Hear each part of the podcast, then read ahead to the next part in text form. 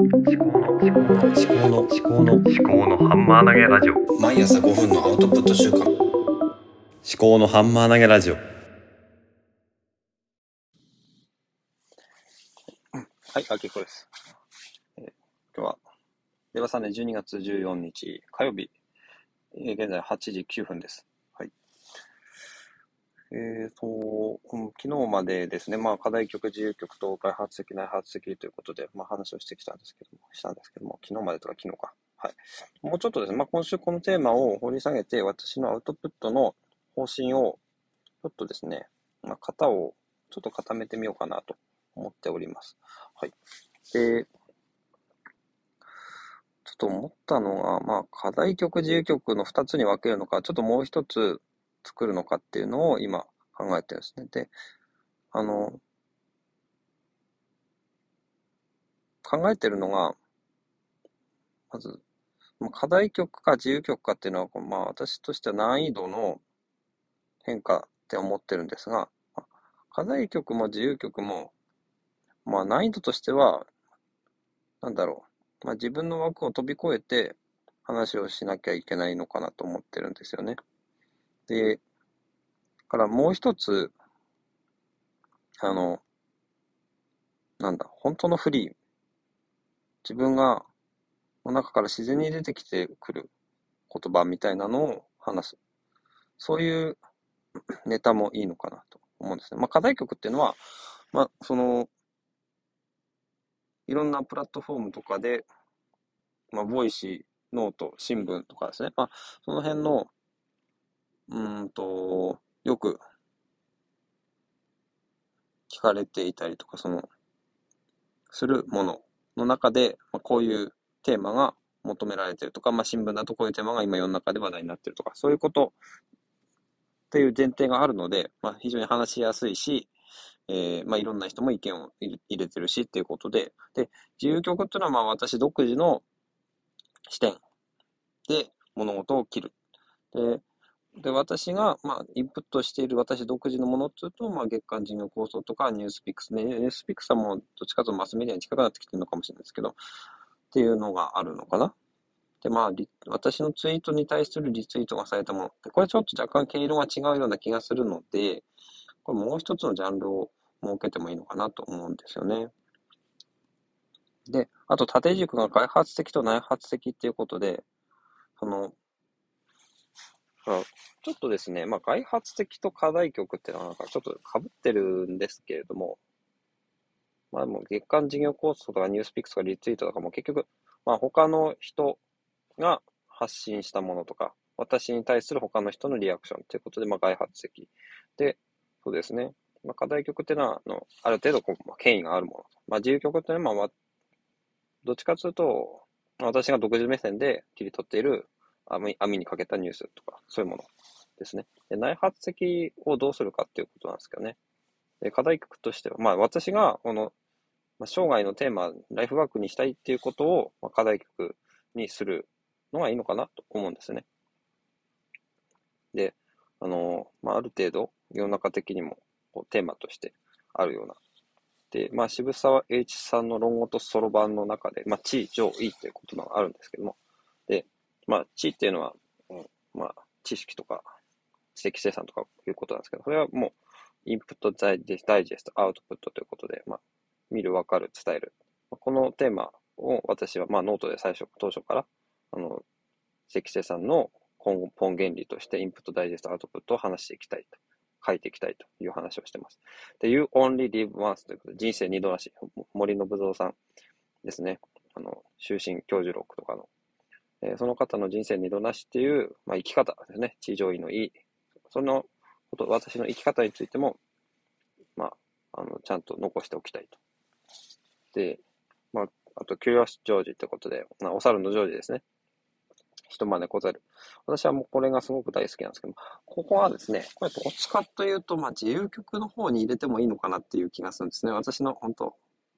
私独自の目線で行くところなんで、ちょっとここはまあ悩みどころですが、まあそこの区分をどうするかっていうのは、うーん、どっちでもいいので、とにかく話をするっていうのが大事だと思いますね。で、話をしながら、まあ、これこっちかな、こっちかなって、別に、あの、この4区分を完璧にするってことは目的ではないので、これは話をするための、ある、ただの手段でしかないので、あまりここのね、あの、枠組みを作り込むことに時間をかけすぎない方がいいのかと思います。これはなんか、何でも言えると思うんですけど。じゃあ、あと内発的な自由曲って何なのかなっていうのは、これちょっとですね、なんか思いつかないんですよね、今のところ。うん。だから、ただ、今までの音声配信の、まあ、残り3日のテーマとしては、お金のこと、あと、家のこと、あと、なんだ、あ、自分史か。自分のこととかね。この辺を、こっちを自由曲の方にして、課題曲はもう、とにかく、まあ、そのことを、やることを、もう、基本にする。で、自由曲の方は、まあ、気が向いた時に話すとか、まあ、その、ちょっとこう飛び越えていくような、そういうイメージで、とりあえず一旦その、三つを自由曲の方にして、やってみようかなと思います。ちょっとこれ、まあ、昼休みの間に今日話したことを、あの、ホワイトボードにまとめて、で、夕方アップして、夕方ちょっとまとめの配信を少しして、アップしたいと思います。じゃあ、今日も仕事行ってまいります。また夕方。はい。えー、17時55分です。お疲れ様です。はい。で、朝ですね、と今日の新聞のニュースについて特に何も話してなかったので、えここで少し話をします。12月14日火曜日の朝刊ですね。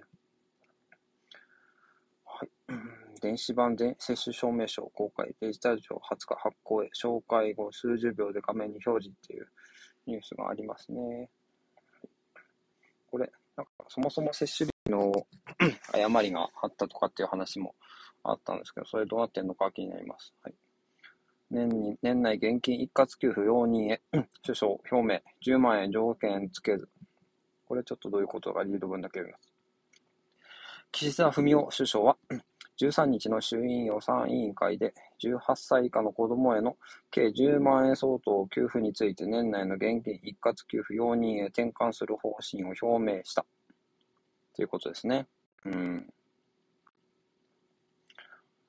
自治体や 野党から批判が相次いだのを踏まえた発言。自治体が一括給付を選ぶにあたって条件はつけない。一括給付に否定的だった姿勢を変えたことに関し、様々な声を受け止め、より良い制度設計を行うことにした結果だ。と強調した。うーんと、これどういうこと？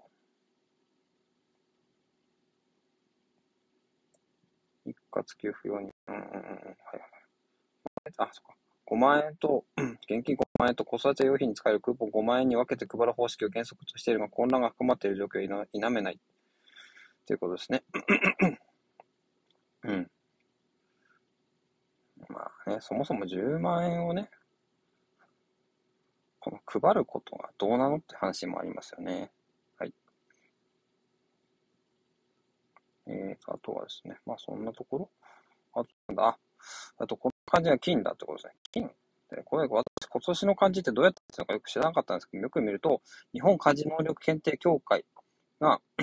えっと、そうですね。が、えっと、なんだっけ。ウェブサイトで募集してるんですよね。で、最も応募応募の多かった字を選ぶってことで、これ、あの、ただあの、なんていうんですかね。応募した人の意見であって、本当に1年を表してるのかっていうと、ちょっとどどうなのかなって感じがしますけどね。はい。まあ、じゃあ私は何を選ぶのかっていうのは、ちょっとね、なんでしょうかね。今年何があったのか。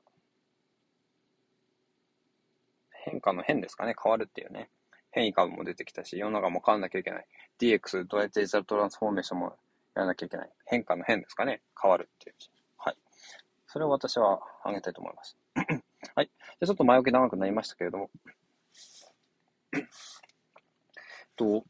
音声配信とかそういったもののテーマについて、あの、内発的、外発的と、あと課題曲、自由曲っていうふうに分けてたんですけど、マトリックスで分けてたんですけど、ちょっとマトリックスで分けるにはちょっとまだ生煮えなので、まずは3つ、3分類にします。で、私は合唱をバックグラウンドにしてるので、合唱の、えー、歌で、やっぱり課題曲、自由曲っていうものですね。まあ、課題曲っていうのはその運営側から用意されたもの。まあ、他者から用意されたもの。で、自由曲っていうのは自分で用意したものってことですね。で、自分で用意したものを、ただ、あの、相手に届けなきゃいけないってことで、相手と、の審査員との、まあ、コミュニケーションが発生するわけですね。うちはこういうふうな解釈をしたとかね。うん。で、で、コンクールっていうのは審査員からのコメントとかもあるんで、まあ、コメントに対してこう、じゃあ次の大会ではこういうふうに、こう、返していくみたいなね、あの向上していくっていう、そういったことがもう求められます。で、あとは、あの、コンクール終わった後って、あの、審査の待ってる時間に、あの、私のいた福島県の中で、まあ、ストームとかって言って、男性合唱を、ステージとか、あと、客席とかで、こう、愛称曲を歌いまくるっていう、なんかそういうイベントがあって、いだたっていくさびととか、まあちょっといろいろあるんですけども、で、それが、まあ相性曲ってことですね。だから、3つですね。あの、課題曲、自由曲、相性曲、3つに分けて、あの、私の音声配信も考えていこうと思ってます。で、課題曲っていうのが、まあ、お題が提示されているもの。 Voicy のハッシュタグとノートのお題。とは、毎日のニュース。ニュースっていうのも、まあ、世の中で話題になってるってことで、あの、お題としてはちょうどいいのかなと思います。で、じゃあ自由曲はどういうものなのかっていうことなんですけど、まあ、コメント返しとか、あの、あの、私が発信したものに対するフィードバックに対するものとかを考えています。で、コメントがちょっと昼休みに、あの、メモをしたんですけども、ちょっとそれを確認しながら話をしたいと思います。コメント返しですね。自分で、まあ、探す。あ、ホワイトボードじゃなくてアウトライナーに書いてたんですね。すみません。ちょっとグダグダになっちゃってますけども。はい。えー、課題曲は他人から用意されたもの、ハッシュの Voicy、ハッシュタグ企画、 note、お題、ニュース、新聞、 NewsPicks、人口構想。で、自由曲は自分と他人の接点っていう、ちょっと位置づけをしようと思います。自分だけではなくて、やっぱ他人にも繋がらなきゃいけないところで、で、いろいろなもののフィードバックに対する開始ですね。だコメント返しとかリツイートに対して、どんなリツイートがされたのか、どんな私のツイートがリツイートされたのかっていうのに対して、まあ、あの、私なりにどういう解釈をするか。で、いいねとかですね、あのリツイートされたものとか、まあ、リツイートされずに、あの、いいねされたものとか に対する返しとかね、まあ、どういう私の発信がどういう受け止められ方をしているのかっていうのをちょっと振り返ってみようと思います。で、リスナーからの質問とリスナーへの質問っていうのもやりたいなと思ってて、これはまあ私の個人的に、あの、交友関係のある友人に、ちょっと、まあ LINE グループかなんかでも作って、あの、私の、まあ、ラジオの投稿用の LINE グループみたいので、ちょっと気が質問とか、こっちから質問か投げかけたりとかしてみようかなと思います。ね、ちょっとちっちゃいところから始めてみようかなと思いますね。ご協力お願いします。はい。あと、相性曲ですね。三つ目。えー、自分独自の視点っていうことで、まあ、自分が好きなものとかっていう、まあ、自分のライフワークみたいなものを相性曲にしようかなと思ってます。ということで、うーんと、まあ、ですね、相性曲。だから私のライフワーク的なところ、だから合唱とか、お産の行事とか、あの、知的生産とか生き方とか、あの、お金の使い方とか、家、家族のこととか、まあ、今まであの、日替わりのテーマにしていたものっていうのを相性曲にして、で、課題曲は、これは、あとは、まあ、あとそうですね、本、読んだ本とか、図書館の本とかですね、図書館で借りた本とかに対しても、こう、どっかに入れ込んでいきたいなと思います。はい。こんなところですかね。はい。じゃあ、今日も聞いていただきありがとうございました。はい。皆さん、良い、えー、また明日良い一日を迎えられるとことを願っております。ではまた。